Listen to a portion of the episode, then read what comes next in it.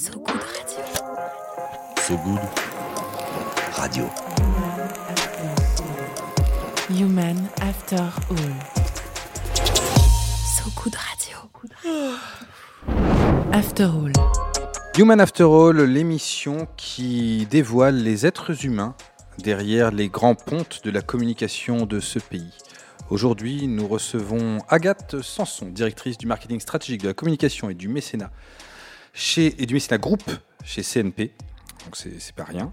Euh, et nous recevons également Sylvie Borias, CSR, je ne sais pas ce que ça veut dire, et Corporate Communication. Director chez Groupe Bell. Que veut dire CSR déjà. CSR, en bon français, ce serait RSE. Ok. Mais c'est mieux quand tu es dans un groupe international. CSR. Tout Voilà, à fait. Excusez-moi, oh là là, excusez-moi. Bonjour Sylvie, bonjour, Bonjour. Agathe, j'espère que vous allez bien. On Salut, va passer. Ça, ça va Loïc? C'est vrai, je t'étais là, je t'avais pas vu. C'est T'es sous ta casquette. Euh, on va passer. à- notre dernière? C'est notre dernière émission de la De saison. Mm. Eh Ben oui. Mais il y a un moment d'émotion, il y a un truc. euh, Bah écoute, il y a du champomis, il y a tout ce C'est que tu veux. Écoute, on euh, En cas, on est très content de recevoir deux femmes en tout cas pour euh, Oui. ce dernier. D'autant que nous étions avant avec deux hommes Deux et une femme. Voilà. Donc là, nous sommes avec euh, deux femmes et c'est bien agréable. Et il paraît qu'elles vont s'auto-interviewer parce que Sylvie Oui, Sylvie rêve à ce a une voix. Sylvie est la Pascal Clark moderne. euh, Exactement. et donc, il... enfin, Pascal génial, moderne. on va rien faire. Pas en que fait. Pascal Clark soit pas moderne d'ailleurs. euh, Pascal, si tu nous entends. euh, Tout à fait, tout à fait Franck. Je suis ravie d'être avec vous ce soir. C'est incroyable. C'est incroyable cette voix. Je sais pas faire ça. Loïc, Non. comment ça va? Tu vas bien? Ça va bien et toi? Ouais, super. Moi, je m'o- je m'oblige à chuchoter, ça veut rien dire. Bref, on, on- on va parler de votre, euh, on va parler de votre engagement. Et, euh, et Loïc a une première question. Loïc, à toi. Bien sûr. Non, en fait, la, la, la, la manière dont ça fonctionne, mais là, quand même, comme on est sur la dernière, je pense que les gens ont commencé à prendre l'habitude. Mais euh, et d'ailleurs, petit clin d'œil parce que en fait, c'est un- une des émissions qui marche plutôt bien sur Aude Radio. Donc un petit clin d'œil euh, aussi par rapport à ça. Et donc effectivement, là, le premier thème, c'est de se dire à quel moment euh, vous avez eu. euh, alors souvent, je dis le, chiffre, c'est le moment où vous prenez conscience et vous vous dites tiens, euh, effectivement. dans le métier que je veux faire ou dans le métier dans lequel je suis, j'intègre la partie CSR ou RSE ou simplement une responsabilité par rapport à ça. Est-ce que c'est quelque chose qui est venu naturellement? Est-ce que c'est quelque chose que vous avez, quelque chose qui personnellement vous a touché? Euh, Je sais pas, on commence par Agathe, peut-être?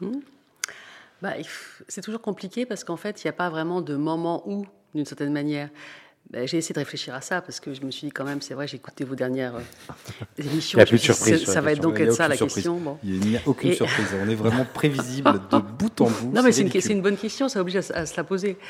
Et euh, en fait, je, je crois qu'il y a plusieurs choses. Il y a évidemment euh, tous les, les- les- les mouvements de sensibilisation, les informations.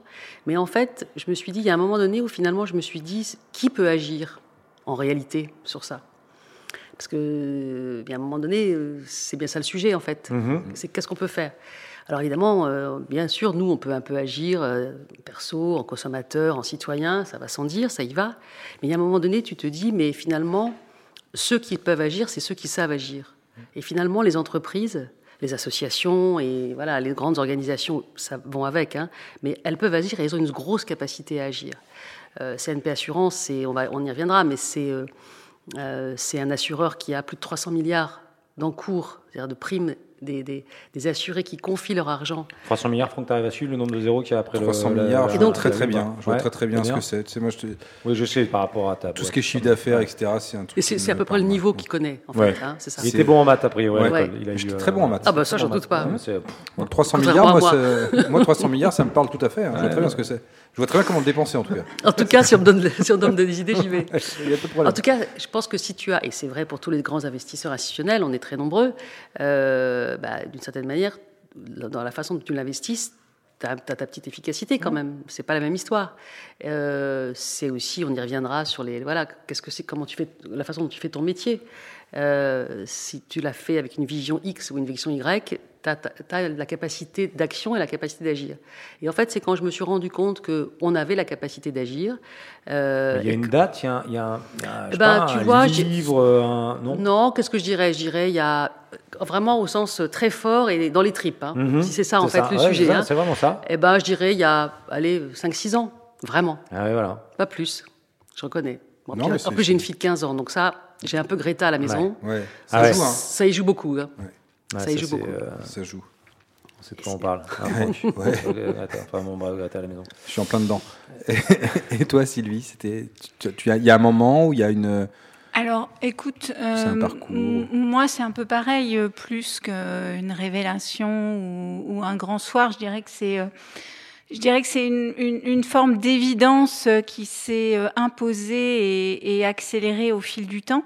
Et en fait, moi, avant, euh, avant de travailler sur la CSR ou en l'occurrence la, la RSE, euh, j'ai un parcours marketing et, euh, et notamment euh, chez Bell. Avant, j'étais j'ai été notamment responsable marketing international d'une marque que vous connaissez bien qui est la Vache. Et en fait, quand on travaille... The Lothing Co. Tout à fait, ou la vaca rit. Si.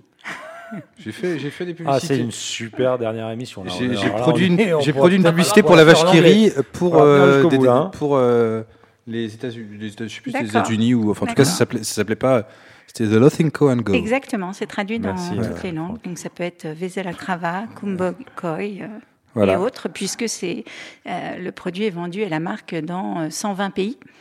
Et du coup, euh, bah, j'ai eu la chance de évidemment euh, voyager, euh, aller sur le terrain, à la rencontre des millions de familles qui consomment le produit.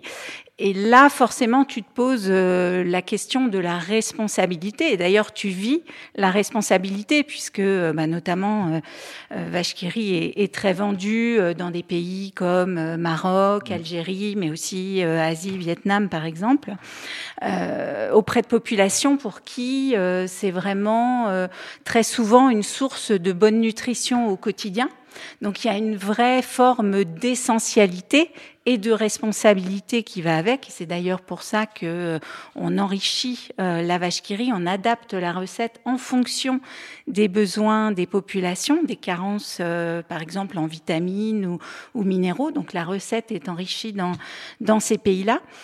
Donc évidemment que là, par ce biais-là, la, question de l'utilité de ce qu'on fait en étant en marketing à ce moment-là déjà se pose du coup euh, bah, petit à petit j'ai eu envie de d'élargir cette question-là à des sujets plus vastes de euh, de, de développement euh, durable d'impact effectivement des entreprises sur sur le monde et la société puisque je suis complètement ça, d'accord ça- ça a été une évolution dans le sens où, euh, on quand on t'a proposé, ou je sais pas comment ça s'est passé justement, de, de prendre ce poste, de, de- de- de rajouter sur ta carte de visite, entre guillemets, CSR, RSE, euh, c'est quelque chose qui t'a été proposé. Comment Alors, ça se passe, ce process? Bah, en fait, ce qui s'est passé, c'est que je suis passée d'abord euh, par un poste qui était encore au marketing, mais qui était justement il y a à peu près cinq ans au moment de l'accélération euh, phénoménale euh, des attentes consommateurs. En tout cas, c'est vrai que depuis euh, cinq sept ans, il y a une vraie attente sur la responsabilité sociale et sociétale des marques, dont on a voulu s'emparer évidemment chez Bell. Et à ce moment-là, du coup, j'avais j'ai pris un poste au marketing pour accélérer l'engagement euh, l'engagement des marques euh, derrière euh, et travailler sur la mission du groupe hein, qui est de d'offrir au plus grand nombre une alimentation plus saine et responsable. Et c'est vraiment au plus grand nombre hein, qui nous caractérise puisqu'encore une fois euh, 120 pays des marques qui sont dans dans le quotidien dans le quotidien des gens. Et donc j'ai fait cette passerelle là euh, où j'ai d'abord travaillé sur la responsabilité sociétale euh, des marques, sur les chaînes de valeur euh, de marques, sur leur mission, sur leur rôle social. Et ensuite, euh, j'ai repris effectivement euh, l'ensemble de la. RSE. Donc pas, pas vraiment, une fois de plus, de, de, de- outre une expérience dans, ta, dans ton expérience professionnelle, il n'y a pas eu un instant ou quelque chose, une lecture ou euh, voilà qui, qui, qui, qui fait. Tout euh, simplement une parole divine, euh, disons-le. Oui. Quelque chose qui. Franck pourrait nous le partager d'ailleurs, cette, cette parole divine que tu as eue toi pour euh, rentrer dans le CSR. mais moi j'ai des paroles divines quasiment quotidiennes, figure-toi. Donc c'est Ah ouais, euh, après c'est un. On n'a pas tous la chance d'avoir le mobile direct de Dieu. quoi. c'est un rapport à l'au-delà qui est encore un peu différent. tu vois, je- bon, voilà. Non, alors non, euh, au risque de vous décevoir, euh, pas de pas Non, de non, mais, euh, pas de révélation, mais euh, Agathe partagera euh, peut-être, voire sans doute. En fait, plus tu travailles sur ces sujets, plus évidemment euh, tu rencontres euh, à la fois des gens extrêmement inspirants qui, qui te donnent envie d'aller plus loin et, et en même temps tu creuses euh, des, des problématiques. Euh, donc c'est c'est un chemin euh, qui forcément te donne envie de, de t'engager de plus en plus. Il y a des problématiques euh, avec lesquelles vous avez été confrontés qui vous paraissent plus compliquées à, à aborder que d'autres dans vos métiers respectifs? Tu parles de problématiques euh, clairement la- à l'environnement. Au liées à la. RSE en tout cas. Bah, moi, en fait, j'ai envie de dire que tout est très compliqué, en réalité. Euh, parce que euh, c'est. euh, tout- et c'est d'ailleurs, si c'était simple, ça ferait longtemps que les choses seraient beaucoup plus avancées. D'ailleurs, je fais une petite incidence, pardon, excuse-moi, je reviendrai à ta question, mais sur le rapport au temps. Il y a quelque chose que peut-être les moins de 30 ans peuvent pas connaître. euh, et et j'ai vu ça, il y a pas, j'ai revu ça il y a pas si longtemps. C'est sur un, un extrait des dossiers de l'écran. Donc ça, ça date. hein. Oui. Je suis désolée, c'est Ah un peu oui. comme il y a des moments où tu voilà, bon bah j'assume. Ouais. hein. Et, euh, et tu as Haroun Tazieff, on est en 1974, donc c'est quand même, ça fait son petit moment. Donc Haroun Tazieff, c'est pas l'humoriste. Pour ceux qui, euh, voilà, j'essaie Oui. de. Ah oui, je vais t'aider. Absolument, mais tu as raison. Haroun Tazieff n'est pas Haroun l'humoriste, c'est un autre. Il est bien aussi, il était drôle, mais c'est un autre. Et donc Haroun Tazieff euh, est dans les dossiers de l'écran, et il, est avec, il, est il a devant lui trois grands scientifiques. Si- puisque je suis sympa, je ne vais pas les citer, mais c'est trois grands euh, explorateurs que tout le monde adore. Et, les- et Haroun Tazieff explique ce qui va se passer pour le, le climat. Euh, et donc, euh, il dit, ben voilà, ce qui va se passer, etc. Et les autres, et encore une fois, vous seriez surpris du nom, ils disent, non, ben, ça va pas, non, non, mais t'arrêtes, quoi. Non, mais c'est vraiment en disant ce type de discours que vraiment, on va, mais c'est pas possible ton truc. Ah ouais. Donc aujourd'hui, tu, tu, tu repasseras ça, les gens seraient hallucinés. C'est pour dire qu'en fait, tu as beau savoir le problème depuis très très longtemps, euh, tu as euh, les, les scientifiques qui n'arrêtent pas année après année d'expliquer euh, euh, à quel point on va quand même devant le mur, et pour autant, il se passe quand même Pas, tant de choses que Ouais. ça. hein. Mais est-ce que c'est parce que on est, enfin vous êtes, parce que si on prend CNP ou si on prend le groupe Bell, on est dans des entreprises avec plusieurs milliers de salariés, euh, pour pas dire dizaines de milliers de salariés. Et est-ce que c'est parce que l'inertie de groupes comme cela, non pas euh, par manque de volonté, mais parce que bah, on peut pas euh, bouger de la même manière une entreprise comme la vôtre, qu'on va bouger, on n'a Ouais. pas l'agilité, on va dire, qu'il y a par rapport à ça. Est-ce que c'est ça le problème? Ah non, moi je pense que pour les entreprises, c'est c'est pour ça que je parlais tout à l'heure de la capacité à agir et la, et le, et la, et la, la force d'agir d'une entreprise dont le but c'est de faire. Hein, C'est de livrer, c'est de faire, et ça, elle sait faire. Et donc, elles, les entreprises, de ce point de vue-là, elles ont une capacité à faire, et elles peuvent avoir un véritable impact, et de façon presque plus facile, avec beaucoup de guillemets, que des grandes organisations internationales, avec, euh, pour ne pas faire de grands clins d'œil, euh, des milliers de chefs d'État. Parce que là, quand il faut que tu mettes tout le monde d'accord, bah, il se passe un bon moment, quoi. Une entreprise, si elle décide quelque chose, tout n'est pas simple, elle n'a pas de baguette magique, mais elle peut y arriver. faire. Elle a investi des milliards d'euros dans des investissements verts ou dans des, des- ou un impact social. Ça a un sens. Euh, elle crée des produits euh, qui sont, comme le disait Sylvie, euh, pour la, la- la santé des gens. Ben, ça, elle sait faire. Elle a sa recette, c'est elle qui le décide. Nous, si on veut créer des produits d'assurance qui permettent à tout le monde, même les plus modestes, même ceux qui rentrent pas dans des cases, de se sentir protégés ou de sentir que leur petit patrimoine le soit et que ça leur permet d'avoir une place dans la société, on peut savoir faire. Je dis pas du tout que on sait tout faire, qu'on a tout bien, parce que c'est ça qui est d'ailleurs très intéressant dans cette démarche d'engagement sociétal des marques et, des- et de la raison d'être, hein, cette fameuse loi Pacte, et qui a vraiment qu'il faut saluer parce que c'est vraiment une belle avancée. Euh, c'est surtout que parce que c'est un chemin d'amélioration continue. On n'aura Mais- jamais de fin. Est-ce que, pour, est-ce que pour quelqu'un qui a quand même travaillé pendant de nombreuses années dans le milieu politique, Oui. ce que tu es en train de dire, c'est que c'est beaucoup plus facile de bouger les choses Ouais. dans un. Ouais, mais est-ce que l'impact, il est Termine pas. ta phrase. Oh là là, elle n'est pas finie sa phrase. Elle n'est Ouais, pas pardon, finie. Est-ce Je, que c'est plus facile de bouger dans le milieu de l'entreprise que dans le milieu politique je te remercie, Franck. Bah, évidemment, parce que c'est plus simple, c'est plus circonscrit. euh, je, je veux dire, c'est, je, je- moi, quand tu disais effectivement, c'est quand le moment où tu as eu une forme de révélation? Si j'ai une petite révélation, puisque tu fais allusion effectivement à, à, une partie de ma carrière qui était dans milieu politique et, et, et, public, et la communication publique, donc euh, que ce soit dans le gouvernement ou même à l'impression que c'est quand même là que tu peux faire changer le monde, quoi. Oui, mais c'est là où quelque part c'est un peu.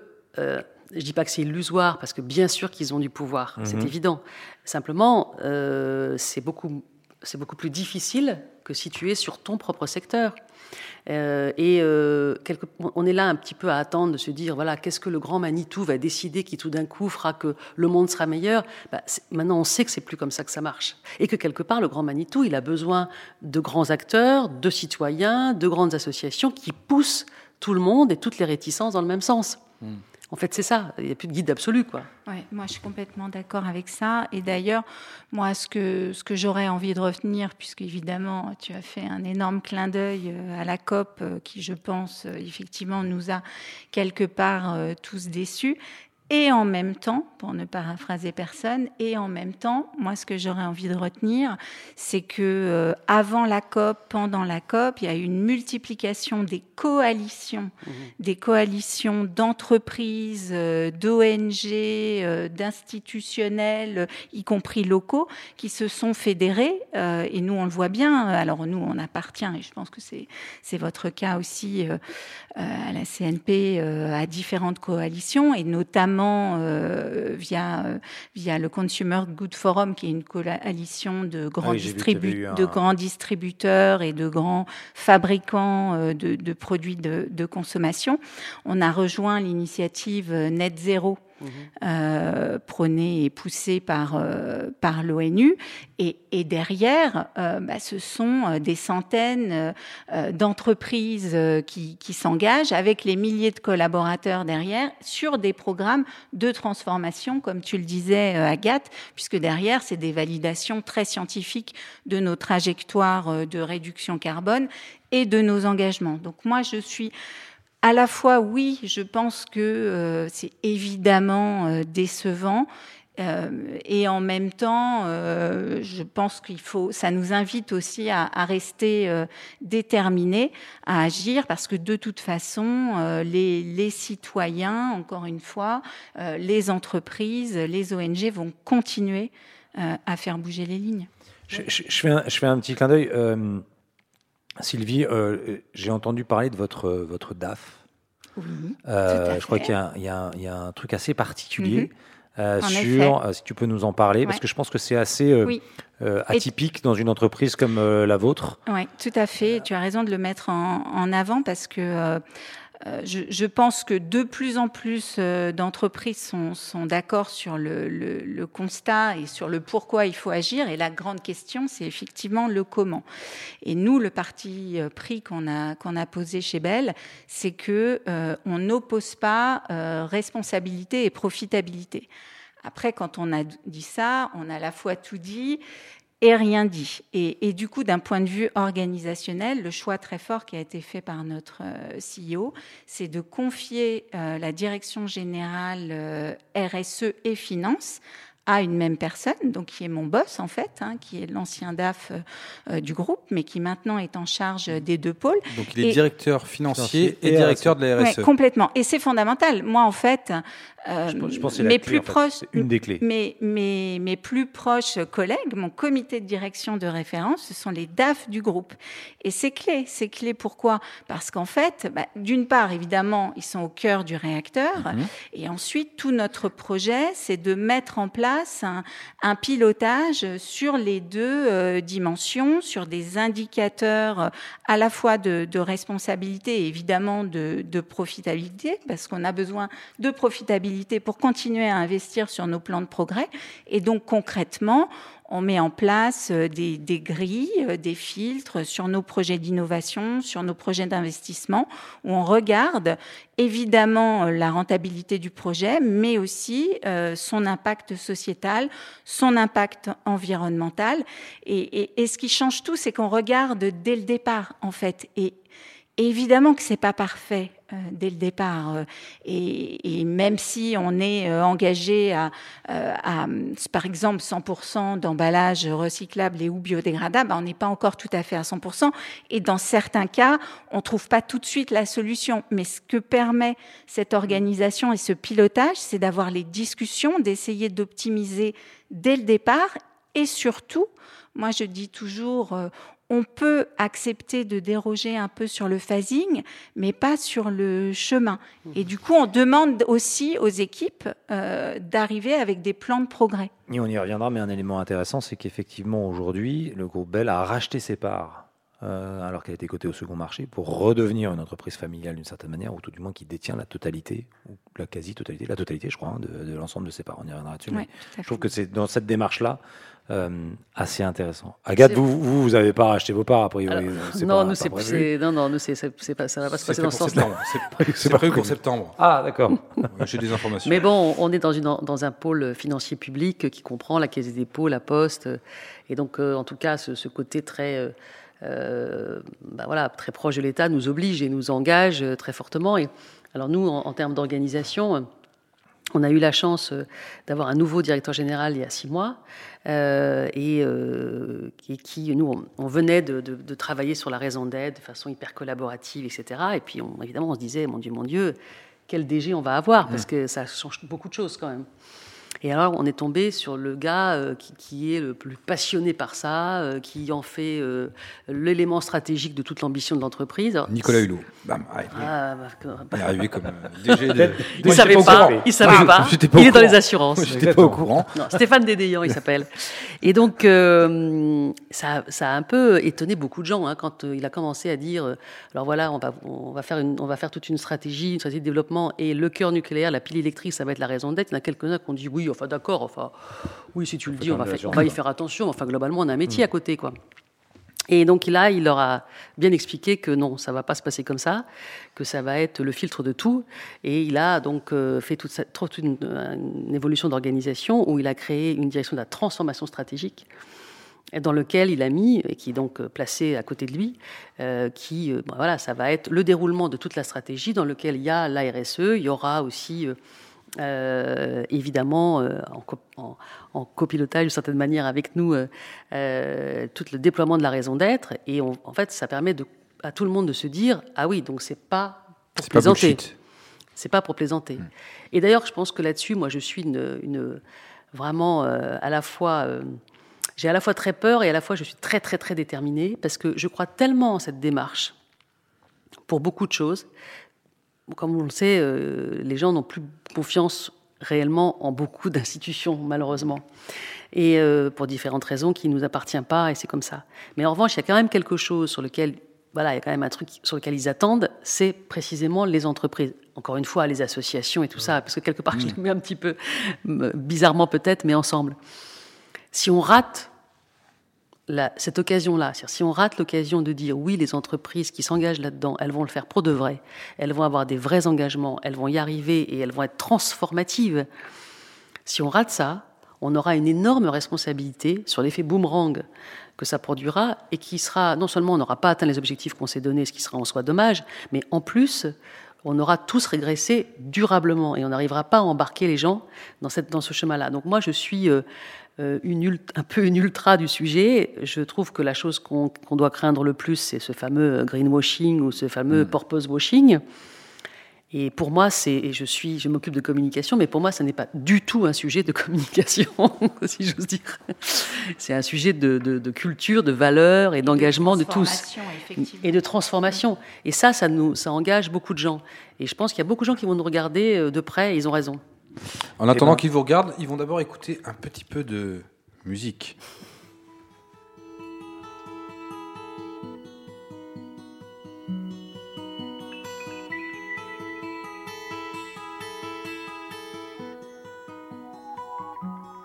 I am sailing, I am sailing home again. across the sea. I am sailing stormy waters to be near you, to be free. I am flying.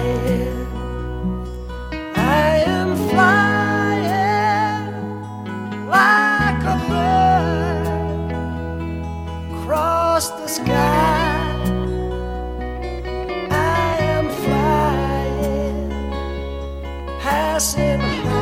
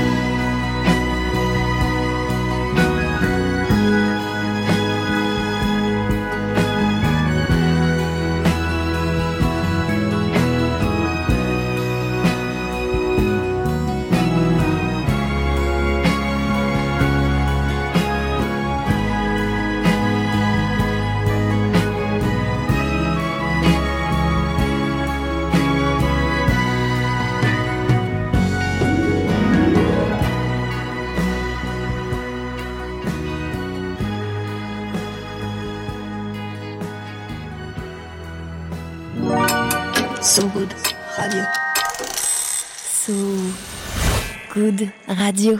Human After All. Loïc, on a écouté un morceau de musique. Qui l'a donc euh, choisi et pourquoi? C'est une question. que je Alors me pose. pourquoi je peux pas te répondre? Qui l'a choisi? Je pense que c'est Agathe. Mais C'est euh, Agathe voilà. Ouais. Alors Agathe, raconte-nous Pourquoi? quel est ce morceau, pourquoi, Bah, d'où? euh, voilà, c'est- c'est c'est tellement beau, c'est l'appel du large, c'est le clin d'œil aux océans. Et puis comme euh, je suis une petite chère bourgeoise euh, du bout de la presqu'île du Cotentin, Voilà. tout ce qui est quelque part au bord de la mer, euh, c'est chez moi. C'est une belle, euh, On va s'arrêter là. c'est une belle raison.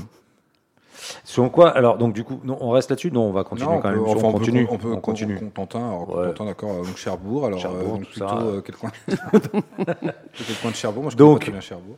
Euh, non, la deuxième partie, alors comme effectivement nos très chers millions d'auditeurs qui nous écoutent toutes les semaines, le dimanche à 19h, euh, le savent, en fait là le principe c'est de se dire en quoi, et ça va pas être simple pour vous, là je sens que ça peut être un sujet compliqué, pour plus pour certains que pour d'autres, c'est en quoi votre mission aide à aller vers ce monde meilleur? Alors, on, on va, euh, Sylvie, tu me regardes, bah oui, c'est plus facile pour toi que peut-être pour la CNP. On va essayer de Que comprendre. tu crois, que, que tu je crois, crois, mais je suis que tu persuadé, persuadé. Donc on va que laisser. Sylvie démarrer, comme ça, ça laisse à Agathe le temps. Non, non, mais je suis sûre qu'Agathe que vas-y. Agathe va trouver plein ses de réponses par rapport à belles, ça. euh, Exactement. Moi, Sylvie, déjà sur ce sujet-là, j'ai une vraie question très importante euh, que je me pose depuis très longtemps. Et je profite que tu sois là pour te la poser. Vas-y, je pense que j'ai deviné ta question, mais vas-y. C'est vrai vas-y. Est-ce que c'est de la vache qui rit qu'il y a dans les nanes fromages Ah, je pensais que tu allais me demander euh, pourquoi la vache qui rit rit. Ah non, ça, ça, je Ah, connais c'est la tr- C'est réponse. une bonne question, remarque. mais Moi, je la je- connais pas, la réponse. Ah, Non, je la mais, connais pas. euh, La réponse restera un mystère. Euh, bien sûr. Ah, D'accord. Mais, Super. mais est-ce que c'est de la vache qui rit qu'il y a dans les nanes Bravo. fromages Parce que c'est une question que je me pose systématiquement. Alors euh, euh, oui, normalement, euh, oui, ça peut être de la vache qui rit. Et ben voilà Du ce que fromage fait fondu. voilà ce que fait Belle pour rendre le monde meilleur. Figure-toi. Alors, Ok. C'est vrai. Alors, Aussi- il y a C'est peut-être important, deux, deux- deux, trois autres trucs. Enfin, voilà, on, essaie on écouter aussi Sylvie par, Mais ailleurs. je suis content d'avoir une réponse à mais, cette question. mais euh, tu as raison, c'est aussi une Tu veux la réponse en français ou en anglais ça, Ou ça va aller Non, ça va aller, ça va être Ça va très aller, bien. va, Et je peux répercuter cette réponse dans ma famille parce qu'on est assez fan de nanes fromage, figure-toi. Voilà, et j'ai le droit. On vous remercie. Mais tu as raison, c'est aussi euh, une Mais c'est aussi partie de notre mission, puisque Bah oui. notre mission, euh, je, je la répète, euh, C'est le plaisir, c'est c'est de, c'est de contribuer à donner euh, accès à une alimentation plus saine et, et responsable euh, pour tous au, au plus grand, monde, Voilà. Et si nombre. tout le monde mangeait des nanes la fromage, famille- Dans la famille franchement- je, je me permets de challenger ta raison d'être quand on ouvre le frigo. Après, ça, c'est, euh, ça n'engage que moi. Alors, voilà. le, le, et, et en on fait, peut revenir donc- sur la question ou on continue à Vas-y, parler vas-y, des vas-y. nains Non, mais de- Sylvie, elle, là, la question, elle est partie, Voilà. elle est partie dans la réponse. Alors, écoute, donc effectivement, euh, nous, par rapport à, cette mission qui, guide euh, notre, euh, notre stratégie et toutes nos, feuilles de route, euh, bah, on pense que euh, le bien manger, euh, le manger plus sain, le manger plus durable, il ne doit pas être réservé euh, qu'à quelques-uns. Mais en fait, il doit être accessible à tous. Et on pense que, euh, du coup, euh, avec nos marques qui sont euh, populaires, qui sont iconiques, qui sont internationales, qui sont présentes effectivement dans tous les frigos, y compris celui de, celui de Franck et sa famille, bah, on a ce, le, le, le pouvoir de, de faire pivoter vers, voilà, vers un modèle plus durable. Quand, quand par exemple, Mini Babybel ou euh, Vache qui rit passe au bio, bah, c'est vrai que tout d'un coup, parce qu'on est euh, en France présent dans un frigo sur deux, bah, c'est des milliers, des millions de gens qui accèdent euh, à du bio pour, pour quelques euros. Quand euh, la vache qui rit euh, Le passe bio est plus cher que le normal ou pas hein? Un petit peu, Un petit euh, peu un petit peu, oui, parce que c'est des pratiques euh, différentes. Mhm. Donc, mais sur nos produits justement, c'est de l'ordre de euh, de quelques centimes. Donc, ça permet, bah, pour ceux qui, qui veulent consommer Bio. consommer bio, d'avoir accès à un bio du quotidien. Donc, ça, ça fait partie de de, de notre mission. Par ailleurs, euh, nous, nous, notre vision, c'est de dire à terme, on souhaite euh, équilibrer notre portefeuille de produits entre d'un côté euh, le, le lait qui va rester notre notre ADN et sur lequel on a des vrais programmes d'engagement euh, pour des pratiques plus durables. Et on- Oui, parce que le lait, à un moment, il n'y a plus y en avoir. Enfin, il y a plus y en avoir. Si, il y en Oui. aura, mais en tout cas, ce que, ce que nous disent euh, tous les experts, euh, ce que nous dit le, le GIEC, hein, c'est que justement, pour s'inscrire euh, dans une trajectoire qui nous permette de bien continuer à nourrir le monde, à nourrir demain 9-10 milliards de personnes, tout en respectant les ressources de la planète et en restant dans une trajectoire climatique qui soit, espérons-le, maîtrisée, ben, il faut aller vers un équilibre entre les protéines animales et les protéines euh, végétales. Et, nous, du coup, on travaille sur les deux volants. On travaille d'une part euh, sur euh, une filière laitière durable, et ça, on y travaille depuis près de dix ans avec le WWF. Donc, on a travaillé d'abord sur les sujets de, euh, par exemple, de la déforestation euh, importée, qui est un gros sujet là dont on parle un peu plus en ce moment, mais il y a dix ans, on n'en parlait pas du tout. Mais c'est vrai que l'alimentation euh, du bétail peut créer de la déforestation importée. Donc, nous, on s'est attelé à ce sujet-là très tôt. Et par ailleurs, on a posé avec le, le WWF une charte mondiale pour une filière laitière durable qui s'attaque à tous les grands sujets de, euh, de la filière et qui, euh, qui, guide l'ensemble de nos bassins laitiers sur le monde entier vers des pratiques plus durables de pâturage, d'alimentation sans OGM, etc. Donc on déploie des pratiques euh, durables sur la filière laitière et en même temps, et vous verrez que nous, on est souvent dans le et aussi plutôt que, que dans le ou, pour aller euh, vers, euh, vers cet équilibre euh, dont le monde va avoir besoin, on développe des nouvelles offres végétales. Euh, à- donc des, on commence à mettre dans nos, dans nos produits euh, des, euh, des protéines végétales. Donc, par exemple, aux États-Unis, qui est un marché qui est, qui est plus mature d'un point de vue consommateur que, que la France et en particulier, enfin que l'Europe et en particulier la Les- France. Les, les États-Unis sont plus matures que nous sur le fromage. Alors, là, pas sur le fromage, pas sur le fromage, sur les alternatives euh, végétales euh, est au, lait. fromage, Voilà, non, non, pas, pas du tout, euh, pas du tout sur le sur le fromage. Euh, et donc là, on développe euh, des, une vache qui rit où on va avoir un mixte entre, entre euh, des protéines laitières et des protéines végétales. Donc ça peut être de la purée de pois, ça peut être de la purée de lentilles, et puis on met euh, par exemple un peu de curry pour donner pour donner du goût, ou bien on met des Donc, ce que des tu es en train de nous herbes. expliquer, c'est que la vache qui rit de demain, Ce c'est une vache, qui- vache. C'est du pois chiche. Alors elle peut, nous, encore une fois, on pense, on pense que les deux, Eh ben, pourquoi pas on pense que les deux, en fait, on aura besoin des deux. euh, parce que euh, bah, le- le- les protéines laitières euh, sont de très bonne qualité, ça apporte énormément de calcium et, euh, et, et le monde en a besoin. Mais on pense aussi euh, qu'on ira vers, euh, à terme, hein, et on n'est qu'au début de l'histoire, vers une forme d'équilibre et qui d'ailleurs correspond de plus en plus aux attentes des, consommateurs. J'ai parlé des États-Unis, c'est vrai que même si le marché à date est, moins développé en, Europe, il y a vraiment une montée du flexitarisme. Et donc les consommateurs, et en particulier les jeunes générations, sont en attente aussi de cet équilibre-là. Donc si on revient à notre, euh, mission, ben, nous on pense que c'est aussi le rôle euh, de nos marques de démocratiser euh, ces, ces nouvelles offres euh, produits et de Et- travailler encore une fois sur, euh, sur les deux aspects. Et dans quel sens ça se fait? Parce que toi, tu nous dis euh, les jeunes générations sont en attente, euh, etc. Donc, est-ce que ça se fait? C'est le consommateur qui vous oblige, à, enfin, en tout cas qui vous pousse à bouger, ou est-ce que c'est vous qui changez et du coup le consommateur euh, Moi, je pense que c'est les deux, mais encore une fois, quand même, notre point de départ, c'est notre mission. Donc, on a beaucoup réfléchi euh, euh, à notre mission, qui, en fait, à la fois, à la fois, on y a beaucoup réfléchi, beaucoup travaillé, et en même temps, pour nous, c'était un, héritage. facile que quand tu fais de l'assurance. C'était un héritage très très naturel parce que finalement, quand Léon Bell euh, en 1921 a inventé la vache qui rit, tout était déjà là. C'était déjà une portion de bien manger pour nourrir le monde. Et puis il l'a mis dans un emballage qui permettait de la transporter et de la conserver et donc d'avoir accès, euh, de, donner accès au, plus grand nombre. Donc en fait. Nous, notre notre mission, euh, bah, elle était déjà, euh, elle était déjà là. Et, du coup, et du coup, encore une fois, la question qu'on se pose, c'est comment faire évoluer nos marques et continuer par rapport aux grands enjeux sociaux, environnementaux, à ce que nos marques bah, soient encore là dans 10, 20, 50, 100 ans.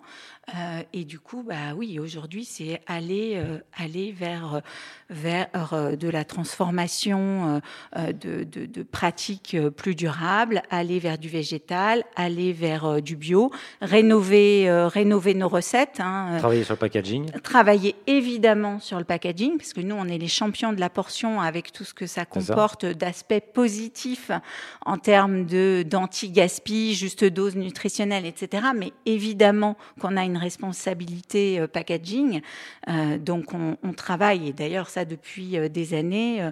Au fil du temps, on a réduit la feuille d'aluminium de la vache qui rit, qui est de, moins épaisse qu'un cheveu, en fait. Donc on essaye de réduire nos Je sais pas ce que c'est, packaging, de faire, de faire en sorte, évidemment, qu'ils soient recyclables et surtout qu'ils soient recyclés, parce qu'on sait bien que le, le- la problématique, euh, c'est que les filières existent. Nous, on est sur les petits emballages, donc on travaille beaucoup avec, euh, bah, là aussi, ce sont des coalitions.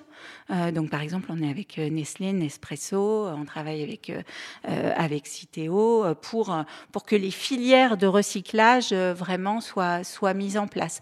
Donc oui, aujourd'hui, déployer notre mission, c'est travailler sur l'ensemble de, de nos domaines de responsabilité, de, de la fourche à la fourchette ou du champ à la Oh, ça, ou du C'est une formule, ça. ou du formule. à la portion. Bah, c'est pas de moi, c'est de, de l'Europe en l'occurrence qui, euh, qui, Plus, plus qui compliqué. pousse beaucoup de, Non, de, lois euh, dans ce sens-là. Attends, j'avais une, question, une question très bête, mais vraiment hyper moment, il va simple. parler Est-ce- d'assurance, Est-ce qu'on peut, euh, ju- ouais, et Ouais. juste, juste avant, est-ce qu'on peut imaginer un jour que le bio soit au prix du pas bio Est-ce qu'on peut imaginer ça, ça demain que euh, une peut- entreprise il faut. comme peut, on peut tout ou- imaginer. ou- ou Alors le bio nous, soit on, moins nous, on cher, fixe que le bio pas, soit on moins fixe cher. pas les que le bio hein. soit moins cher. Parce que sinon, j'ai l'impression que c'est comme quand euh, l'alcool est moins cher que euh, le, dans les bars que les boissons non alcoolisées. Moi, je- moi qui bois des boissons non alcoolisées, à chaque fois, je, je vis une injustice criante. Et donc, je dis, bah, c'est une- dégueulasse. Alors- Pourquoi Dans- Alors que c'est censé être plus sain. Pourquoi Ça coûte moins cher que. pourquoi que ça serait et bah, c'est pareil. Pourquoi le bio serait plus Alors, je comprends pourquoi il est plus cher en termes de, de coûts de fabrication, etc., etc., etc., etc. Mais est-ce qu'on peut envisager un jour de se dire que, ben, malgré ça, on va accepter et que c'est un engagement aussi d'une entreprise Ouais. de se dire, Alors, je vais ouais, le vendre moins nous- cher. Nous, on, déjà, on, on- juste, on Hmm. fixe pas les prix finaux pour le consommateur, mais pour euh, répondre à ta question, en fait, moi, ce que je pense, c'est que euh, le, le, le sujet, c'est c'est beaucoup la, la valeur plus que le prix. Je m'explique. Euh, il y a euh, 40 ans, la part de l'alimentaire euh, dans, euh, dans les dépenses moyennes d'un foyer, c'était de l'ordre de euh, 35%, euh, voire même un peu plus. Aujourd'hui, c'est plutôt de l'ordre de 17%. Ah bon? Et, mais oui. Et pourquoi? Parce que, bah parce que euh, nos modes de consommation se sont euh, diversifiés, t'as- parce que euh, T'achètes des magazines, voilà, t'achètes euh, euh, des abonnements, etc., etc. Donc moi, je suis d'accord avec toi. Mhm. Nous, c'est vraiment ce qu'on prône. L'alimentation a de la valeur. Euh, la- le, le travail euh, des, des éleveurs a évidemment une énorme valeur. D'ailleurs, on a parlé du bio, mais nous, euh, euh, on, a, on a mis en place, euh, sous l'impulsion de notre euh, PDG Antoine Fievet, parce que c'est toujours effectivement au départ une vision et une impulsion, sur l'ensemble de notre lait, euh, on va dire, euh, classique, une démarche déjà avant même les fameuses lois Egalim, pour être dans une co-construction d'un prix rémunérateur pour eux. Euh, et, que, et travailler ensemble sur un cahier des charges de- d'un lait plus durable, donc d'un lait qui soit euh, euh, 100% alimentation des vaches sans OGM, qui soit un lait de vache en pâturage, qui soit euh, fait sur des fermes où il y a des diagnostics carbone. Et donc le résultat, c'est qu'en fait, c'est les, les éleveurs, euh, nos éleveurs partenaires de, de la PBO, c'est comme ça que s'appelle leur, leur association, c'est près de 800 éleveurs qui, euh, sur les trois dernières années, euh, nous, on les paye euh, en moyenne euh, plus euh, 11% de plus que le marché. Donc oui, je suis d'accord avec toi. Mmh. Ça a un prix, ça a une, euh, ça a une valeur. Mais après, la question, c'est qu'il faut que, bah, déjà, nous, dans la chaîne de valeur, les distributeurs euh, jouent le jeu aussi, et, et- et certains, voire beaucoup, nous, nous ont suivis, pas tous, mais de plus en plus. Et puis après, aujourd'hui, le consommateur se déclare prêt à payer plus, ça on le voit dans les études. C'est dans la réalité, c'est pas encore complètement complètement vrai, mais du coup, moi, j'in- j'incite euh, nos auditeurs à réfléchir à cette notion de valeur et, et où est-ce qu'on a envie euh, de, de- de mettre la valeur euh, dans nos dépenses. Pas facile de passer après, Agathe. Là, là, là, un va falloir. challenge. et là, euh, vrai challenge. parce que sur le packaging, sur le Non. bio, tu vas pas être très très. euh, voilà, ça un peu compliqué. Est-ce que tu pourras sortir l'expression de la fourche à la fourchette Ouais. aussi? Non. Je, Eh ben, je vais bah, pas. c'est un que challenge. une autre. Voilà, faut trouver un truc, chose. effectivement. Quelque chose de- Mais donc. en- Alors moi, donc, je vois tout de suite que vous avez un œil comme ça, euh, un peu, un peu sarcastique. Pas je vois moi, bien sur. euh, Franck, ouais. Moi- oui, moi, Franck, oui, je le tout. connais. Ouais, c'est un peu voilà. Ouais. En fait, bon, il faut reconnaître que l'année dernière, le métier d'assureur dans la Covid, il n'a pas, il a pas été euh, forcément euh, le mieux euh, servi. Et c'est vrai qu'on le sait bien, euh, c'est un métier qui n'est qui est pas forcément parmi les métiers euh, que les gens euh, voilà, connaissent bien d'abord et peut-être du coup n'apprécient pas très bien. Et pourtant, c'est un métier ultra utile. Euh, nous, on a deux métiers en fait. On, a, on est des investisseurs et on est des concepteurs de produits d'assurance et on gère quelquefois les économies de quelqu'un euh, de toute sa vie pour être en capacité à ce que quand il en aura besoin, quand le terme, dans ce que, quand il le souhaitera, on puisse euh, être là pour, euh, euh, pour lui rendre tout ça. Et déjà en soi, c'est un beau projet. Après, la protection des gens dans la société, c'est ça aussi notre projet, si j'ose dire. Nous, notre mission, c'est de faire en sorte que tout le monde se sente protégé euh, et que du coup, tout le monde se sente une place dans la société. Et peut-être que finalement, en ce moment, on pourrait se dire que c'est peut-être pas si euh, inintéressant. Mais surtout, notre combat, alors donc on a vu, hein, je vous le disais tout à l'heure, dans les investisseurs, si tu as 300 milliards à investir, ta capacité, ton impact et la façon dont tu es exigeant avec les investissements que tu fais, c'est un impact super important. Donc là, ce que tu es en train de nous annoncer, c'est que dans les 300 milliards que vous investissez, c'est quoi?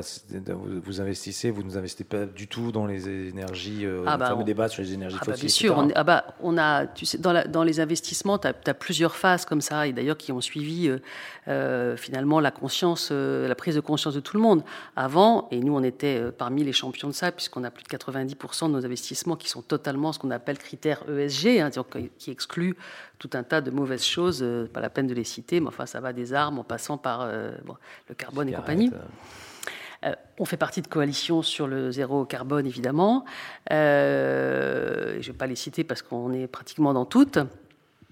Mais surtout, c'est là où tu te rends compte que tu as un vrai levier d'impact. C'est-à-dire que là, tu sais que tu peux vraiment Quand changer tu commences quelque à avoir chose. Quand 300 tu dis, milliards, tu commences à peser un peu bah, sur quand la- tu dis euh, rendre un monde meilleur, bah, en fait, honnêtement, là, franchement, c'est un gros impact. Mais le métier d'assureur, il en a un aussi. Et c'est un débat euh, qui est peut-être un peu technique, mais qui est vachement important. Pardon pour le mot. Euh, le métier l'assureur, son métier, c'est de finalement créer des communautés de gens dont ceux qui auront, qui vont avoir un aléa, vont être soutenus par ceux qui n'en ont pas. Si on est simple, le métier d'assureur, c'est ça. Donc un principe de solidarité. C'est un principe de solidarité, on appelle ça la mutualisation du risque, pour faire un- des- un peu plus technique. Et c'est intéressant parce qu'en ce moment, on est en train de voir finalement un vrai débat entre, vous avez déjà entendu parler du pay as you live, hein, c'est-à-dire qu'en gros, euh, si tu as, euh, je vais être un petit peu caricatural, excusez-moi, mais si tu es euh, jeune, euh, d'un bon niveau social, euh, en bonne santé, euh, et qu'en plus tu as eu la chance qu'on t'ait appris les bonnes façons de manger, ça, c'est moi. ça, c'est toi, par Voilà. exemple. hein. Là, là tu as tous les critères, là, pour l'instant. Voilà, bon. Et donc, euh, bah, évidemment, tu auras un peu moins de risques d'avoir euh, des aléas. Quelqu'un qui est un peu plus vieux, qui a pas, qui a pas, voilà, par, non. Loïc, par exemple. Non, mais on va en parler. on va en C'est un peu dur, là, quand même, On en parlera après. un- qui est plus âgé, qui a peut-être plus de capacité, enfin, de, de, de malchance, euh, voilà, qui va peut-être être Oui, de- malade. Enfin bref, Eh ben, lui, Une vie plus compliquée, on va dire. Eh ben, c'est super important que la communauté soit la plus large possible Oui, pour que. oui. Non, mais c'est sûr. Tu sais pourquoi. Non, non, mais je suis d'accord. Non, mais tu sais pourquoi c'est vachement important? Parce qu'aujourd'hui, tu as tout un tas de plateformes, euh, qu'on va dire, de, de- y compris d'ailleurs euh, les grands GAFA, hein, se disent euh, c'est super, on va aller sur le monde de l'assurance parce que c'est quand même très intéressant tout ça. Et eux, qu'est-ce qu'ils veulent? Bah, Évidemment, ils vont t'expliquer que. hum, ils vont Chacun sa merde. Bien sûr qu'il y aura une- un Je le dis parcours client, hein, mais. euh, un parcours un client euh, peut-être euh, très euh, Ergonomique. Très ergonomique, mais bon, euh, il y a un moment donné où évidemment, tu n'es peut-être pas forcément sur le principe de la mutualisation. Et franchement, on est le pays au monde qui a ce principe. C'est ce que je veux dire, c'est une spécificité française. C'est une, spécificité, une plutôt française, particulièrement d'ailleurs sur l'emprunteur. hein. Et nous, on est le- les plus gros sur l'emprunteur, donc ce qui nous donne aussi une grosse responsabilité et aussi du coup une forme de voilà. Sur l'emprunteur, c'est-à-dire c'est- L'emprunteur, c'est quand tu, fais- quand tu fais, demandes un, quand tu fais un prêt, Ouais. Tu fais un prêt à la banque euh, tu as une assurance. Ouais. Bah, en fait, c'est ça, c'est l'assurance D'accord. emprunteur. Ok. Souvent, c'est Euh, CNP. Bah, pas que quand Tu même. ne hein. demandes pas, mais souvent, c'est tu te retrouves avec un truc CNP. Pas que, on est, on est quand même plusieurs, mais c'est vrai qu'on est assez gros. Bah, du coup, si tu acceptes. nous, Pacifica, nous, c'est Tu CNP? peux, tu peux. Ah non. Bah, alors, bah, moi, c'est- c'est- moi, c'est pas CNP par exemple. Moi, je veux pas. Je savais pas. Moi, je mais sais tu pas, peux, je- tu vois, tu On peux refuser imposé, hein. des gens. Tu peux dire, bah non, monsieur, je suis madame, je suis désolé, euh, je peux pas vous assurer. Bah, nous, on ne refuse pas. On, est, on a le taux de refus le plus, le plus faible de tout le marché. Et quelque part, euh, tu défends une forme de modèle Ouais. social qui est très spécifique à la France. Et je crois que franchement, dans le monde qui est le nôtre, avec euh, voilà cette multiplication des plateformes, c'est- une spécificité qu'il faut garder. Quand tu as euh, refusé, tu vas chez Panifica. C'est comme ça que tu as fini là-bas. Dans les critères de- d'assurance. Refusé. donc on est utile et donc on peut rendre le monde un petit peu meilleur. J'ai dû faire des examens cardiaques quand même pour être accepté. Enfin, ça, ça, ils t'ont vu arriver. Je vais pas. Donc, donc, en gros, la, la manière dont, on va dire, mais c'est la globalité des assurances qui ont cette démarche-là. Quelle est, quelle est la. Oh, il y a un hochement de tête. Ouais, Sur la a- globalité a- des assurances, il y a un ouais. Par rapport à des, Ouais. par rapport à des mutualistes. Oh, je pense Par que les à- mutualistes sont comme nous, ils sont tout à fait, euh, oui, enfin, en tout Oui. cas, on- après, c'est- difficile de faire des catégories comme Ouais. ça. T'as pas les bons et les, me- et, et les mauvais.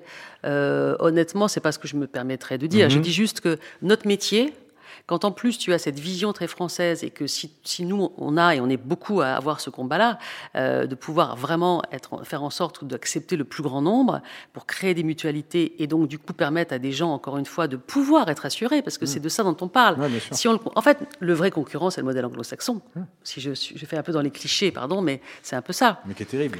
Bah, c'est pas celui qu'on veut. non. Euh, donc il faut faire attention parce que C'est quoi le modèle anglo-saxon juste pour bah, le modèle anglo-saxon, c'est qu'en fait, euh, tu es assuré euh, si tu voilà, Si t'es riche. si tu T'es as la riche. possibilité de pouvoir euh, te T'es la soigné si t'es Donc, riche, si t'es je, assuré si si t'es riche. si, si tu- tu ça survis veut si t'es dire riche. Que dans l'assurance, votre manière, effectivement, d'aller vers ce monde meilleur ou de participer tout du monde au monde meilleur, c'est de dire un, sur l'argent qu'on nous confie et donc qu'on gère en actif, on va tâcher de le placer dans des entreprises qui sont plutôt euh, vertueuses, on va En dire. tout cas, euh, voilà. Et, et- et de l'autre côté, de garantir au plus grand nombre la capacité d'être assuré, même Franck qui est en sale santé, de pouvoir quitter Pacifica et d'aller à la CNP malgré son état catastrophique. Je, je, vu, je bien ne me synthétisé. permettrai pas de dire ça avec euh, nos amis de Pacifica qui sont certainement Oui, je très ne bien connais aussi. pas les gens de Pacifica, mais je connais Franck et par contre je sais que ils ont C'est pas toujours joli, joli. Effectivement. Du coup, l'heure de passer à un autre morceau musical. Totalement, Évidemment. totalement. On Musique, est, euh, maestro.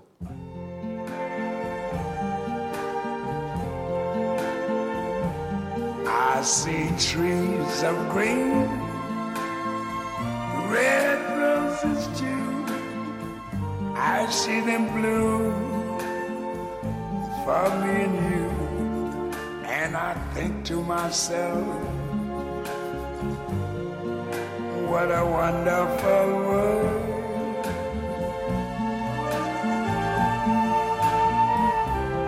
I see skies of blue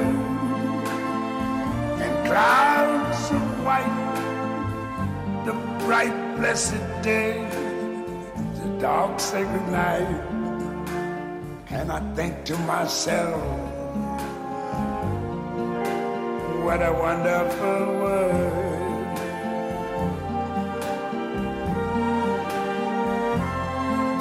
The colors of the rainbow, so pretty in the sky are also on the faces of people going by. I see friends shaking hands,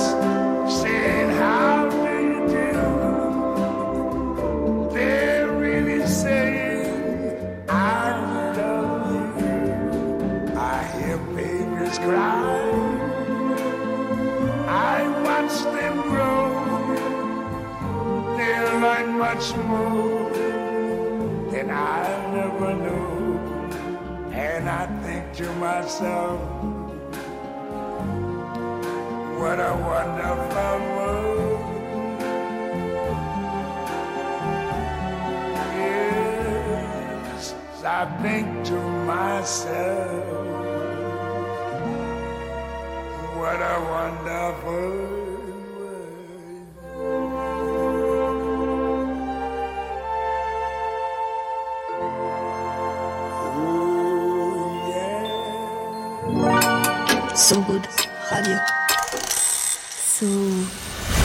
Good Radio. Human After All. Un morceau choisi par euh, toi, Sylvie. Tout à fait. Pourquoi donc? Bah, Moi, j'ai une petite idée, hein, en fait, mais vas-y. Oui, je crois que c'est assez clair. Le, mais le titre est le assez titre- explicite.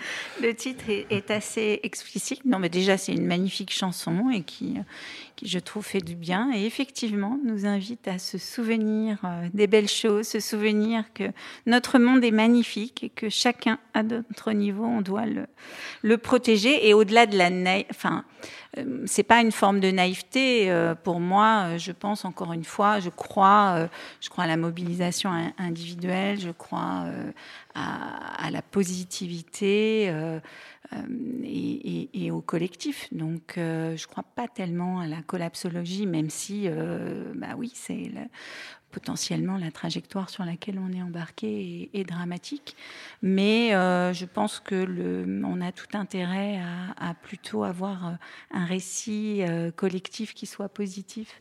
euh, pour générer la mobilisation. Tu crois au FC Nantes des grandes années, en fait. Alors finalement. tout à fait, Exactement. tout à fait. Et à l'OM des grandes années Merci, aussi. merci. Oui, on va dire le- J'ai même pas besoin de le dire. On va dire le FC Nantes. Ouais, on va plutôt rester sur. Mais bref. Euh, justement, on parle de désalignement, enfin de désalignement, de se dire à un moment, est-ce que dans des choix d'entreprise d'aujourd'hui ou dans des postes où vous étiez avant, alors là je fais un petit clin d'œil à, Agathe, parce qu'elle a eu d'autres responsabilités euh, euh, justement en tant que conseillère presse du président de la République ou du, Premier ministre. Donc est-ce qu'il y a un moment où on se dit, là je suis pas totalement suis pas totalement d'accord sur le truc, et donc Que, quelle position on prend? Comment on réagit par rapport à ça? C'est quoi la meilleure posture à avoir euh, finalement euh, dans ces moments-là? Bah, en fait, moi, dans, mon métier, euh, qui était même si on, reste sur le métier de la communication, j'ai toujours pensé que comme on était quelque part un peu la voix des autres, hein, de ceux qui font rentrer dans le système les clients, les électeurs, les Français, bah, c'était très très important d'avoir la capacité de le faire d'abord, et surtout d'avoir toujours cette, euh, euh, comment dire, cette envie d'indignation. Et moi, je me suis toujours dit, si un jour j'ai plus la capacité d'indignation, c'est que je faudrait que j'arrête ce métier. Donc, quand on a une capacité d'indignation, finalement, on n'est jamais totalement désaligné parce que c'est jamais assez, finalement.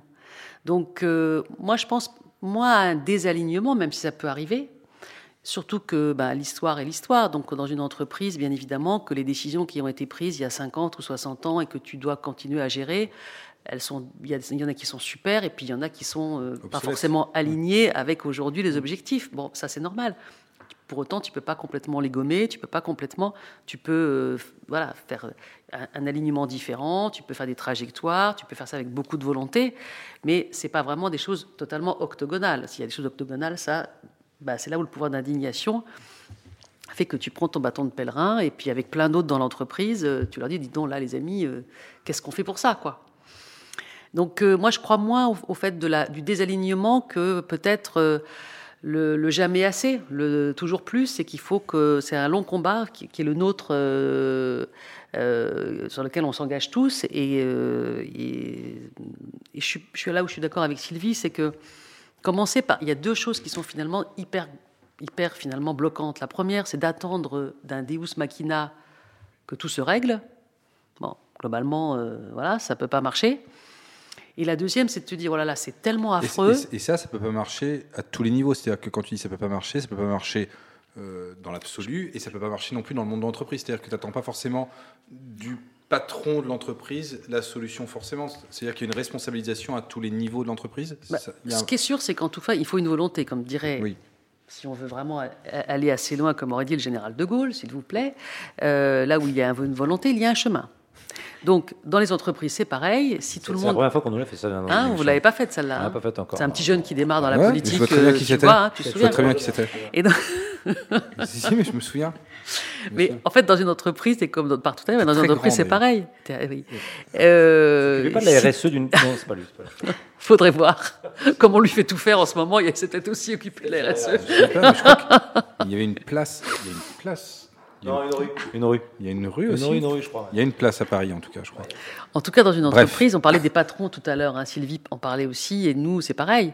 Euh, si t'as pas, euh, si t'as pas des grands patrons qui décident de, de tout aligner là-dessus, même si tout n'est pas parfait euh, au premier jour, bah, effectivement, ce sera beaucoup plus difficile. Donc c'est là où, comment dire, on est, moi, dans le monde de l'entreprise, je pense, et c'est ce que je disais tout à l'heure, on a une capacité d'action et d'agir qui est beaucoup plus immédiate et quelque part, du coup, beaucoup plus embarquante. Et pour terminer sur ce que je disais, moi, je pense que d'attendre tout euh, euh, des grands de ce monde, euh, bah, c'est pas forcément une très bonne idée. Parce que ça suffit pas, même s'ils ont beaucoup de volonté.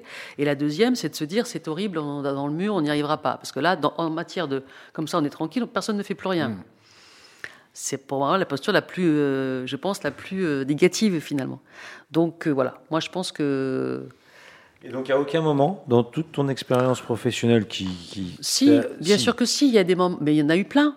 Mais j'en ai pas forcément en tête. Il y en a eu plein, mais euh, il y en a eu plein où, euh, où collectivement ou individuellement, on s'est dit bon ben qu'est-ce qu'on fait, qu'est-ce qu'on peut faire? Il y a des fois où on n'a pas su faire, et puis il y a des fois où on a fait des erreurs, et puis voilà, ça c'est un peu la vie. Est-ce qu'il y a des fois, eu euh, des bagarres physiques ou des choses comme ça Non, ça on s'est arrêté là quand même. On s'est arrêté avant. Ça, à jamais, il y a de bagarres physiques. Non, il y, a- il y a eu rarement de bagarres Ouais, physiques. je trouve ça très décevant. Ouais, bof. Moi, j'aime bien l'idée qu'il y ait quand même des. Ouais. Ouais. Ah, quelquefois, tu as des bonnes joutes verbales, hein, tu as des bons Des débats. empoignades et T'as des, des bons débats autour des de clés de bras. table qui sont passionnantes. hein. Tu te jettes des babybel à la tête ou euh, tu vois, à la figure et tout ça? Ici, moi, je prône le- la règle Le de- combat dite de la clé de bras. Ah ouais? Si, doit- si combat doit y avoir, combat il y Combat, aura. C'est tout. Et Eh oui, on bienvenue sera dans pas ce là. monde so good. Euh, Sylvie, est-ce que toi, à un moment, tu as fait une clé de bras ou choper ton, ton directeur général, coller Non, contre non. euh, le tu écrasais faisant un âne fromage, euh, sur la tête de quelqu'un Non, pas que je m'en souvienne, mais euh, pour rebondir sur ce que, ce que disait Agathe, euh, oui, bien sûr, il faut une, euh, une volonté d'un dirigeant. Euh, il faut, et on l'a dit, euh, euh, des engagements, une feuille de route, une animation, un déploiement. Mais il faut aussi une responsabilisation individuelle. Et, c'est vrai que nous, chez Bell, ce qu'on essaye de faire aussi, c'est que de plus en plus, chacun des euh, plus de 11 000 collaborateurs euh, soit acteur euh, justement de, euh, cette gestion de l'équilibre entre aller vers des plans de progrès euh, durables et puis résoudre euh, quand même une certaine équation euh, financière parce qu'il faut que l'entreprise elle puisse continuer à se développer pour continuer à, à investir sur ces plans de, de progrès. Et, euh, de ce point de vue-là, d'ailleurs, je, je, sur le sujet du, du climat, moi, je, je recommande euh, un atelier, une formation qui s'appelle la fresque du climat. Donc bien peut-être que vous sûr. avez entendu parler dans vos, dans vos émissions et que sans doute vous, On a même reçu vous- vous euh, connaissez. le fondateur et on l'a Voilà. eu dans le premier Et- numéro du. Et en fait, nous, on, on- on s'est fixé comme objectif dans les euh, deux ans, deux, trois ans maximum, euh, de la déployer à l'ensemble des 11 000 collaborateurs. Et, Ah, et pourquoi? Parce qu'en fait, enfin, donc vous connaissez, Mmh. vous l'avez fait, c'est un, un atelier qui, qui décortique la mécanique du changement climatique et qui derrière te donne des premières clés pour agir au niveau individuel. Et c'est fondamental parce qu'en fait, une fois que tu as fait la fresque du climat, euh, un- ce qu'on observe, hein, individuellement, tu n'es plus le même. Et donc, au-delà du début de l'émission. au- au-delà de euh, voilà de des grands engagements et de la feuille de route de l'entreprise, l'idée c'est que chacun aussi soit acteur euh, à son niveau et se pose les bonnes questions dès le dès le départ d'un d'un projet euh, d'un projet par exemple. Alors, moi, je trouve ça super, déjà. C'était pas du tout la question. Mais, Ouais, c'est bah, vrai que- si, Mais c'est une très bonne si, réponse. La réponse C'est si. une très bonne pas Mais si en fait, mais La réponse est très bien. je- alors réponse- merci, La réponse est très bien. Merci et je pense, je, je- pense que, en, en tout cas, moi, le lien, avec un fresque du climat, c'est pas facile. sans, sans clé de bras, sans clé de bras, je pense que euh, il y aura de moins en moins de tensions euh, à, la- à une macro-échelle si chacun individuellement se pose les a- bonnes ouais, il y a une questions prise de au départ. Mais est-ce qu'à un Mais est-ce que- moment, Voilà. Je- je- Excuse-moi, je vais rentrer dans le. Dans, euh, Tu il y a eu fort. un moment où euh, le groupe Bell était dé- avait en partie un actionnaire qui s'appelait Al- euh, Lactalis, c'est ça? Et donc, il y a eu des enjeux, on va dire justement financiers, qui peut-être étaient. Alors, le, euh, euh, juste pour est-ce que- situer, est-ce que dans euh, ces moments-là- Bell a toujours été un groupe familial majoritairement détenu par les familles Bell-Fievet. Donc, euh, Lactalis, en, en l'occurrence, était un actionnaire minoritaire. minoritaires, ouais, d'accord. Bon, il était quand même euh, à la table, mais il était très minoritaire en fait. Euh, donc, donc le groupe a toujours été euh, dirigé par la vision des familles, euh, des familles actionnaires, et c'est fondamental aussi par rapport à cette question, parce qu'effectivement sur la question de de, de l'arbitrage entre les dimensions, très certainement que d'avoir euh, un actionnariat familial, euh, Aide. ça donne ça donne la perspective du temps long. Parce que la famille actionnaire, euh, bah, elle veut, elle veut continuer à développer euh, l'entreprise, euh, les Et marques pour les générations suivantes et elle maîtrise le pilotage. Ceci étant, même dans une entreprise familiale, euh, l'entreprise a besoin de, de, de, de dégager des Oui, bénéfices bien pour sûr. pouvoir euh, Bah, la, croissance, réinvestir. la croissance durable, c'est ça qu'il faut. et- exactement, et c'est bien ça. C'est ce qu'on, ce qu'on, ce qu'il faut viser et ce qu'on vise, c'est un modèle de développement et de et de croissance durable de plus en plus euh, décarboné. euh, D'où les engagements euh, de, réduction carbone. Mais c'est oui, c'est ça qu'on vise. Est-ce que cette croissance peut être maîtrisée? J'ai envie de dire, est-ce que est-ce qu'on peut accepter quand on est un grand groupe de se dire, bah voilà, on va faire peut-être moins de bénéfices. On va, on, va pas forcément perdre de l'argent parce que ça poserait des problèmes et ça, après c'est le, le chômage et son cortège de misère. Mais euh, est-ce qu'on peut accepter de se dire, bah voilà, on va euh, décider de faire moins de bénéfices ou, euh, ou voilà, ou d'être quasi un, une sorte de point mort pour des raisons qui sont des raisons de de, de, de RSE quelque part. Enfin, de, Bah, de- de toute façon, oui, encore une fois, c'est une équation qui se, qui se pilote sur les deux, sur les deux dimensions. Donc, euh, quand, euh, bah, quand tu as les clés de ton entreprise, mais d'ailleurs, je pense que c'est vrai aussi bien pour un grand groupe que pour une euh, start-up. Euh, tu as les clés de ton entreprise et après, en fonction de ta vision, ta mission, bah, tu décides de mettre Mm. le, le, le poids du corps. Et, c'est ce- et, et sans doute que dans n'importe quelle, et très certainement dans n'importe quelle entreprise, il y a des, des années où tu dois investir plus, plus que d'autres. Et de ce point de vue-là, d'ailleurs, le, le Covid a montré, enfin, Ibel n'était pas la seule, qu'il y a tout un tas d'entreprises qui ne se sont pas forcément versées, enfin, dont les actionnaires euh, ont revu à la baisse euh, les dividendes. Donc euh, oui, ça, ça fait partie de- du schéma de, des entreprises. Mais encore une fois, après, euh, ça dépend quelle est la vision de, de départ. Ah, ah, Agathe, dans une entreprise comme la CNP, qui est. C'est quoi le statut d'ailleurs? C'est une entreprise publique? Non, c'est pas une entreprise C'est une publique. Si entreprise. euh, Parapublique, comment on dit? Non, non, bah, Non. Elle, est, elle, est de- elle est détenue aujourd'hui à 63% par la Banque Postale. D'accord. Euh, et euh, donc, c'est une entreprise, elle est dans le groupe, un pôle financier public qui est donc la Caisse des dépôts. Mhm.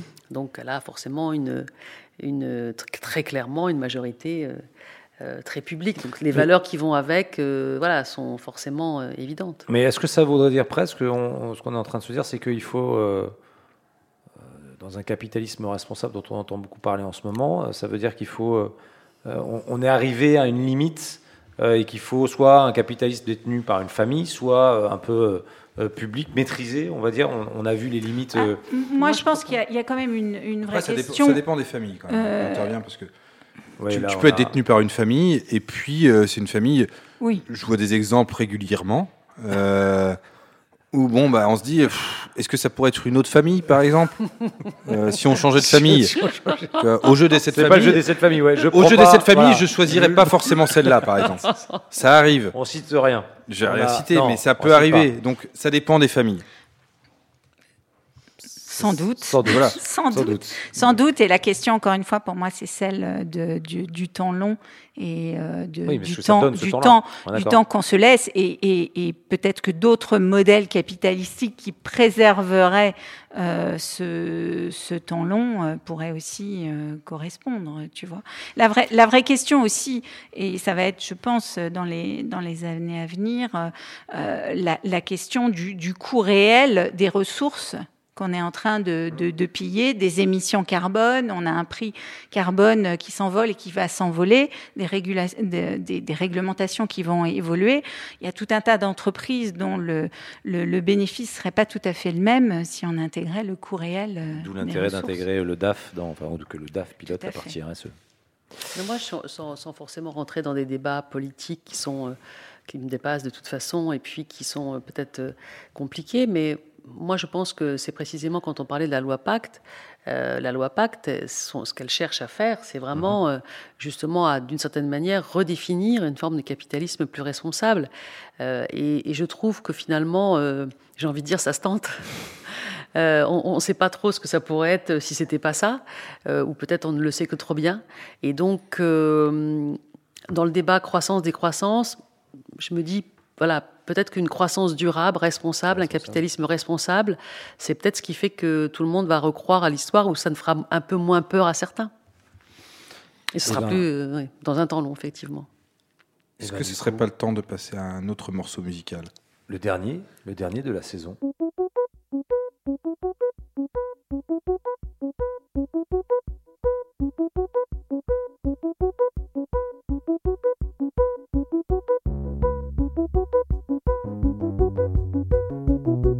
La première question, c'est qu'est-ce que je fous là?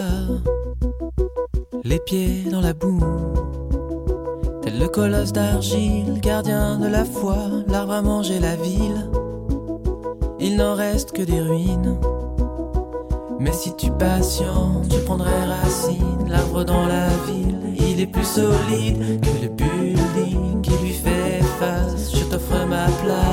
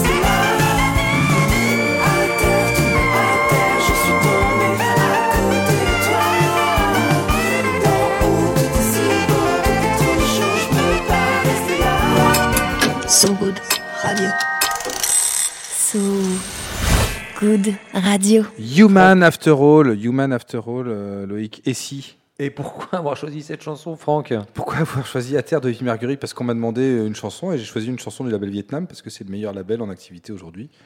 Et voilà, tout simplement. voilà. Il n'y a pas d'autre raison.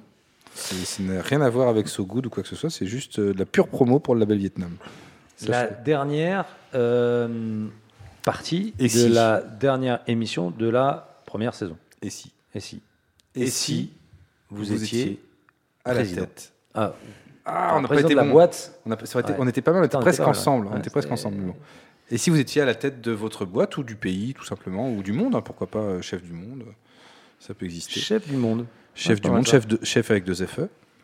Worldwide. En toute, en En toute toute- En modestie. toute simplicité, Mais oui, on pourquoi ça reste entre nous. Simplicité. pourquoi se On a bien fait de venir. Ouais. Franchement, Qu'est-ce que vous changeriez ou qu'est-ce que vous feriez différemment Qu'est-ce que vous feriez tout court Comment ça se passerait? Écoute, euh, peut- alors euh, effectivement, j'avais pas, pré- prévu de me présenter. encore Après, on écoutera ce que dira Franck. Mais, Mais euh, euh, écoute, moi, il me semble que j'essaierai d'adopter ce qui, bah, un peu ce qui fonctionne, en tout cas à l'échelle, encore une fois, d'une entreprise qui se mobilise, c'est-à-dire, oui, une vision et après les, les, les conditions de la vision et surtout le. On a souvent entendu parler de, de démocratie participative, mais finalement, je suis pas sûre qu'on peu- vraiment On, on l'a peu vu. euh, qu'on ait vraiment en tout cas, on en a entendu parler.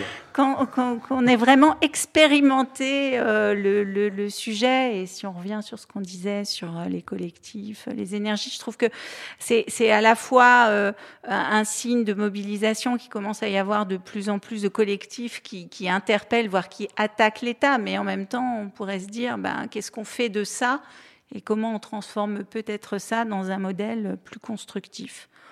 Voilà. Après, très honnêtement, le comment, je laisse ça euh, à des têtes pensantes, mais, mais ce serait le- le- l'axe que j'aurais envie de creuser, oui. Alors, Agathe. Bah, moi, finalement, je j'ai le sentiment que être dans la boîte dans laquelle je suis, euh, qui fait ce métier-là, on parlait tout à l'heure de désalignement. Bah, moi, je me sens vraiment très alignée.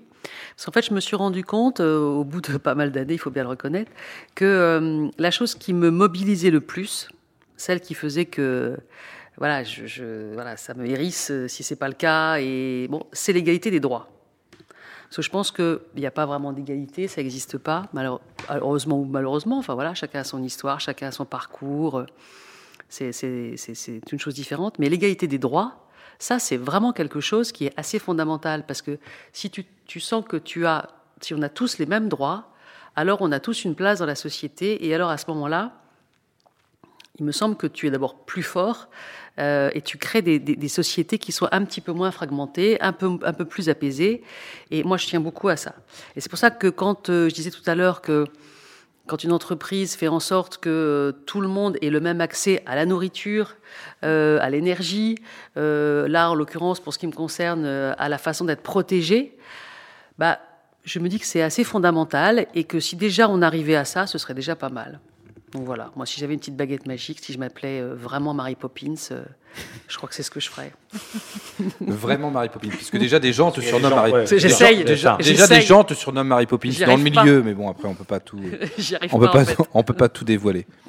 Et, et, pour cette dernière, Franck, toi, toi si tu étais euh... Si j'étais président, président, de Sopress, président de Sopress, je changerais pas grand-chose. Euh, président, de président de la République? Tu fais quoi Tu veux que je réponde sérieusement ou bah, euh... Oui. Bah, Alors, si je réponds sérieusement, eh ben, si je réponds sérieusement, je, si je devais faire une seule mesure, si j'ai le droit qu'à une seule mesure, ouais. je pense que euh, je doublerais le salaire des professeurs de l'éducation nationale. Parce que je pense qu'on a un énorme problème dans ce pays, euh, c'est que l'éducation nationale est, est, est, méprisée et que si les gens étaient mieux éduqués, et ben derrière, ça irait beaucoup mieux. Et donc, il faudrait que les professeurs soient les gens les plus euh, valeureux, au sens de valeur, euh, de ce pays. Et donc, il faudrait les inciter à devenir, inciter tout le monde à devenir professeur et pas à devenir, euh, je ne sais quoi, banquier, ou sais, peu importe. Ou assureur. Ou assureur, ou peu importe. J'ai dit, fais attention à ce que tu dis. c'est ça, ouais. Non, mais. je suis pas sûr de bien le prendre. Tu vois, ou, ou, ou, Et payons aussi bien des assureurs que des euh, mais, voilà, mais, professeurs. Mais, mais, si on te dit, bah, moi j'ai envie d'être professeur parce que c'est bien payé et j'ai les conditions de travail qui sont qui sont euh, propices euh, à bien éduquer euh, les gens, c'est-à-dire que je me retrouve pas avec 50 gamins par classe, etc. et j'exagère volontairement parce qu'il y a peu de classes à 50 gamins, mais bon, ne serait-ce que 30 gamins par classe, c'est déjà énorme et c'est trop, je pense. Eh ben, peut-être que le monde irait un peu mieux. Voilà. J'ai répondu sincèrement et. Eh ben, c'est pas mal. Non, c'est pas mal. C'est l'idée. J'ai déjà entendu cette, cette, cette idée-là qui a été, je pense, assez mal présentée au début des élections. Mais effectivement, je, je, je, vois bien de quoi tu parles. Ouais, bah, si, si quelqu'un ne sait pas comment la présenter, je peux me présenter aux bah, élections. Voilà. Euh, il suffira de demander. Bon. Tout simplement. Bah, et tu auras déjà un organe de presse qui te soutient. Oui. Donc... Ouais, j'ai deux, trois, j'ai deux, trois appuis. Bon j'ai deux, trois appuis. C'était notre dernière émission euh, de Human After All de cette saison. Et, euh, et peut-être qu'on peut faire un petit clin d'œil pour la saison 2 en dévoilant, euh, euh, pour ceux qui nous écoutent. Je te laisse cette responsabilité. Voilà, je prends cette responsabilité que de se dire qu'on va se retrouver l'année prochaine euh, et que Human After All continuera avec, un, avec un, un, concept un tout petit peu nouveau où on demandera à nos à ces très chères entreprises qui viennent de venir avec ben, quelqu'un qu'elles accompagnent, un solution maker comme on dit chez nous. Euh, pour euh, effectivement. Qu'on dit en français chez nous, en fait, on dit porteur de solution. Ouais, Il n'y a que Loïc qui parle en anglais, qui dit ouais. Shift, Solution Maker. Ouais, ou CSR. CSR. L'anglais, c'est Loïc, parce qu'il a été aux États-Unis, il, il, il, a étudié aux États-Unis, voilà. il était champion de ski. Voilà. Merci des, des beaucoup, Franck, de nous avoir partagé ce moment. Euh, et effectivement, on sera tout content de vous retrouver la saison prochaine. Merci à vous. Passez de bonnes fêtes, parce que finalement, euh, voilà, hein, le, le, le, cette émission euh, est à quelques jours des fêtes de Noël. Donc, on vous souhaite à tous de bonnes fêtes de Noël. Merci beaucoup à Sylvie, Agathe, d'avoir été avec nous Merci. ce soir. Merci beaucoup d'avoir fêté avec nous cette dernière émission. À bientôt. À bientôt.